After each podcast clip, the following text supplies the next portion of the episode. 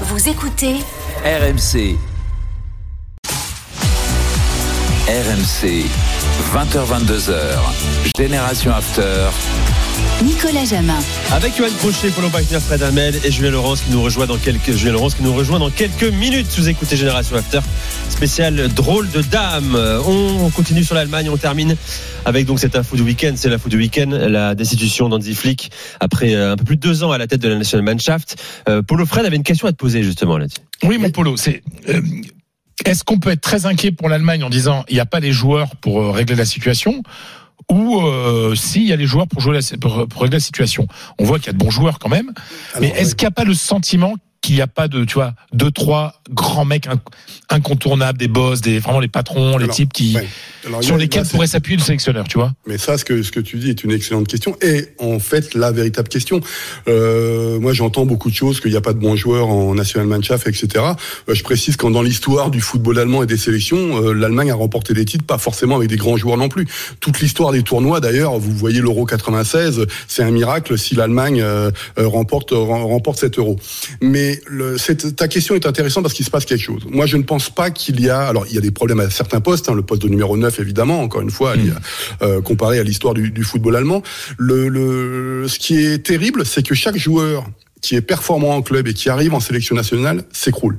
On parle de joueurs qui jouent au Barça, qui jouent au Bayern, qui jouent, euh, qui ont joué dans, dans, dans des grands clubs allemands, euh, qui dans des grands clubs étrangers. Euh, certains sont à des postes très importants. Et euh, je rappelle la saison qu'a faite euh, le nouveau capitaine, euh, Ilkay Gundogan, euh, élu meilleur joueur euh, de allemand de l'année, euh, qui fait, qui graffe le tout avec Manchester City, indiscutable, etc. Et qui fait des matchs catastrophiques à chaque fois qu'il met le maillot de la sélection. Et ça, c'est un véritable, euh, un véritable questionnement. Comment se fait-il que ces joueurs-là n'arrivent pas à reproduire en sélection ce qu'ils font en club? La deuxième chose, euh, il me semble important, c'est, tu l'as dit, c'est la question du leadership.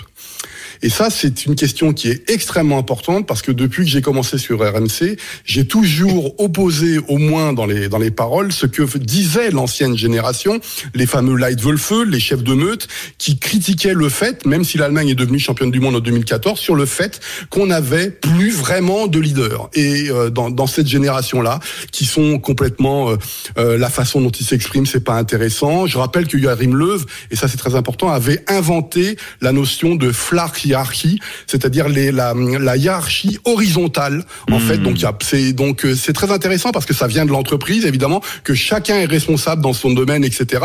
Or, c'est très très loin de l'histoire ça, du c'est pas l'Allemagne, exactement. Et, et, et, et, aujourd'hui, je, je vous dis, je suis très très sérieux. Allez parler de hiérarchie horizontale à un ancien comme Thomas Elmer.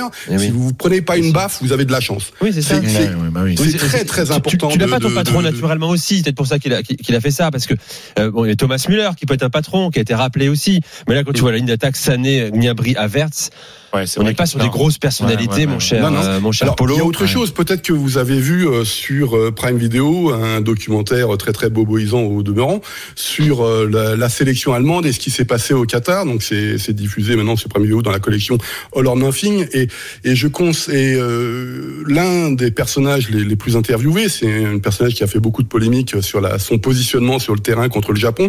C'était Joshua Kimmich qui a été repositionné au poste d'arrière droit. Joshua Kimmich, donc il est père de famille, euh, il a 28 ans aujourd'hui et lorsque vous l'écoutez, lorsque vous l'écoutez son timbre de voix, et donc il se revendique leader Oui, oui, émotionnel. oui. Lorsque vous écoutez son timbre de voix, euh, et si vous ne le voyez pas, euh, vous vous dites ah ben c'est un adolescent, c'est quelqu'un Ouais, qui est étudiant ouais. en première année, c'est voilà, il y a tout ça qui ressort Oui, alors, systématiquement. moi, j'ouvre un, débat, les gars. Euh, c'est un débat qui peut mériter des heures de, de discussion. Faut-il avoir vraiment un, un patron en sélection, Ah, les gars? Moi, je, moi, Est-ce que le sélectionneur ne peut pas, ne peut pas être Non. le patron de la sélection avec des joueurs peut-être bien élevés, pas trop bien élevés, mais, mais- de talent simplement. Je sais pas. Je demande, à, attends, je demande à Johan par exemple euh, là-dessus. Euh, toi en Italie, est-ce que c'est le cas aujourd'hui? Est-ce que tu as un patron dans le jeu? Non plus, d'ailleurs. Non, il n'y en a pas spécialement, ce qui peut expliquer, d'ailleurs, on y reviendra après, hein, le manque de personnalité dans cette équipe est assez flagrant, alors qu'à l'Euro, tu avais Chiellini et Bonucci, par exemple. euh, qui étaient capables, Bonucci un peu moins que Chiellini, euh, donc l'Euro 2020 gagné en 2021. Euh, là, tu avais des patrons sur le terrain. Un seul patron, je pense que ça suffira pas. Mais puis patron, faut faut faut, faut voir ce qu'on entend par ce mot-là. Mais des leaders émotionnels en fait, surtout Mmh, Et ouais, des ça. leaders aussi qui comprennent les situations d'un match. C'est surtout ça en fait qu'il faut avoir. Et par exemple qu'on n'a pas en Italie ou dans d'autres sélections, peut-être leaders en Allemagne, c'est ce que Qui trouvent les mots mais- sur le terrain dans des moments critiques, euh, qui savent réunir. Oui, puis comprendre, et qui sont comprendre écoutés que, surtout. euh, Ouais. Euh, comprendre les qualités aussi de, ton- de ta sélection en fait Euh, si on y viendra après mais si ta sélection est pas capable de de gérer un match bah tu fais pas en sorte de gérer un match en pensant que tu es hyper fort bah ça c'est des joueurs comme Chiellini et Bonucci qui pouvaient te pousser à jouer à continuer à jouer et à pas te reposer sur un 1-0 quand t'es pas Mm. capable de le gérer Fred. Bah, moi, de toutes les discussions que j'ai pu avoir avec des, avec des, avec des entraîneurs, euh, il faut une courroie de transmission. Il faut qu'il y ait quelqu'un qui soit le représentant de, de, de l'entraîneur sur la pelouse. Parce que l'entraîneur, il joue pas. Et, et ça, en Espagne, on l'a pas en ce moment. La raison pour laquelle on se dit que un retour de Ramos n'est pas à exclure. Parce que Ramos, comme il revient en Espagne, si jamais ça se passe très bien, il est revenu en Espagne, ça se passe très bien avec Séville. Eh ben, Luis de la Fuente, peut-être qu'il fera venir, revenir Ramos, parce que quand tu, on en parlera tout à l'heure, Oui. mais quand on regarde le 11 de l'Espagne, tu as C'est un- pas les deux Français naturalisés qui vont s'imposer, bah, par exemple. Voilà, enfin, je veux dire, euh, même s'il parle bien Laporte, espagnol, tu vois ce que je veux dire.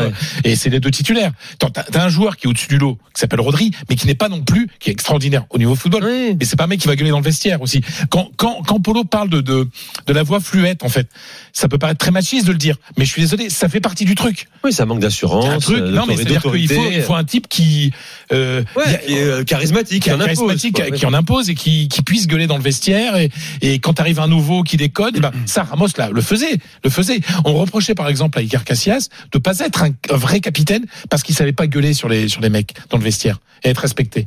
Euh, voilà. Donc euh, moi je pense que si il faut il faut qu'il y ait un référent ou deux Non, sur, le terrain C'est c'est un vrai sujet presque de société, de, de, peut-être. de, hein. de- de société. Où Enfin, sont passés les patrons, mon cher Polo? C'est vrai, mais ça oui. Non, mais je veux dire, quand tu penses à non, À l'heure de la hiérarchie horizontale, c'est vrai, quand, tu l'as dit. Oui, quand tu penses non, à la plus belle équipe de. France de tous les temps, l'équipe de Michel Platini, il y avait Michel Platini sur sur le pelouse quoi. Ouais. Michel Platini, messieurs, avec la personnalité qu'il avait. Tout à quoi. fait. Alors en équipe de France, il n'y a pas forcément des patrons, mais il y a des relais quand même. Un Griezmann aujourd'hui, Oui, naturellement. Oui, oui, Euh, ouais. T'allais dire, mais c'est pas, c'est pas un patron non plus. T'as, Mbappé, mais les grandes sélections n'ont pas de patron aujourd'hui. C'est un constat Non, intéressant. quoi. À l'époque, Sur le Mais terrain. c'est- je trouve ça passionnant parce qu'on oppose systématiquement les anciens et les modernes.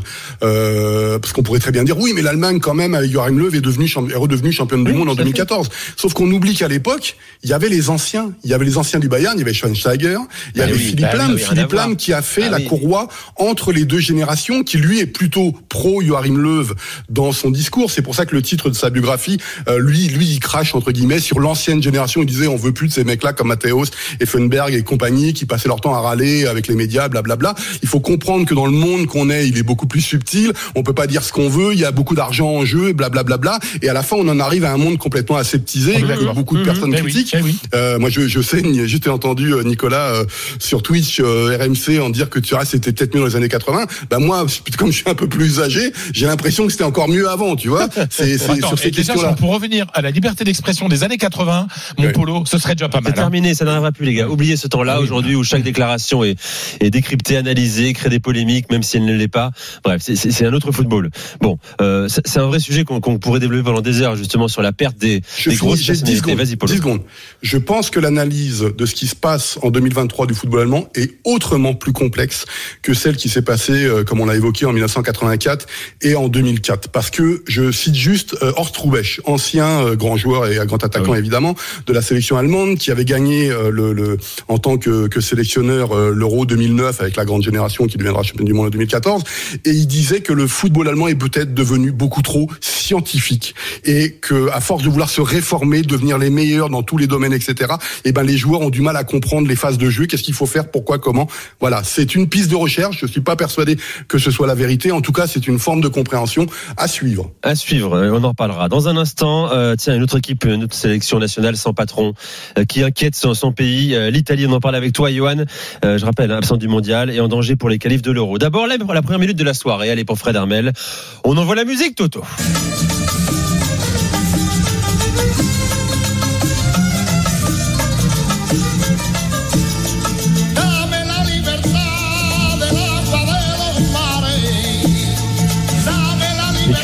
Mélange.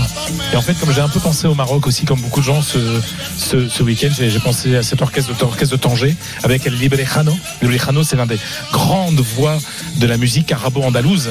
Je vous rappelle que l'Espagne a été euh, euh, une terre euh, d'islam, une terre arabe pendant 8 ans. C'était une colonie, elle a été colonisée. Et donc, et ça euh, une culture incroyable. Et donc, cette chanson euh, symbolise l'Andalous. quoi. Et Dame la libertad, donne-moi la liberté. Oui, parce que Raúl González Blanco, le Real lui avait donné la liberté. Raúl, Raúl González Blanco, c'est Raúl, le mythique joueur du Real Madrid, aujourd'hui entraîneur du Castilla, donc en Détroit, le l'équipe B du Real Madrid, l'équipe réserve, et qui a failli partir à Villarreal. Finalement, ils ont ils ont pris un autre entraîneur, mais ça m'a toute cette séquence m'a plu parce que le Real s'est dit euh, on avait Raoul qui était là en, en train de se former avec l'équipe euh, réserve qui aurait pu être utile à un moment ou à un autre mais là il y avait la possibilité il a été sur la shortlist comme on dit en, anglais euh, d'entraîner un grand club européen maintenant parce que Villarreal c'est quand même un club qui compte aujourd'hui euh, et, moi, je, suis très intéressé par ce qui se passe, cette nouvelle génération d'entraîneurs qui viennent du Real. Vous avez Xabi Alonso, dont on a parlé la semaine dernière. Vous avez euh, Raúl González Blanco, qui est là. Et Alvaro Arbe- Arbeloa, qui entraîne les juniors et qui, qui allait prendre la place de Raúl au, Castilla.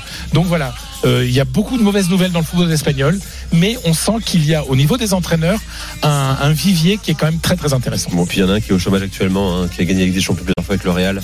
C'est Zinedine Zidane.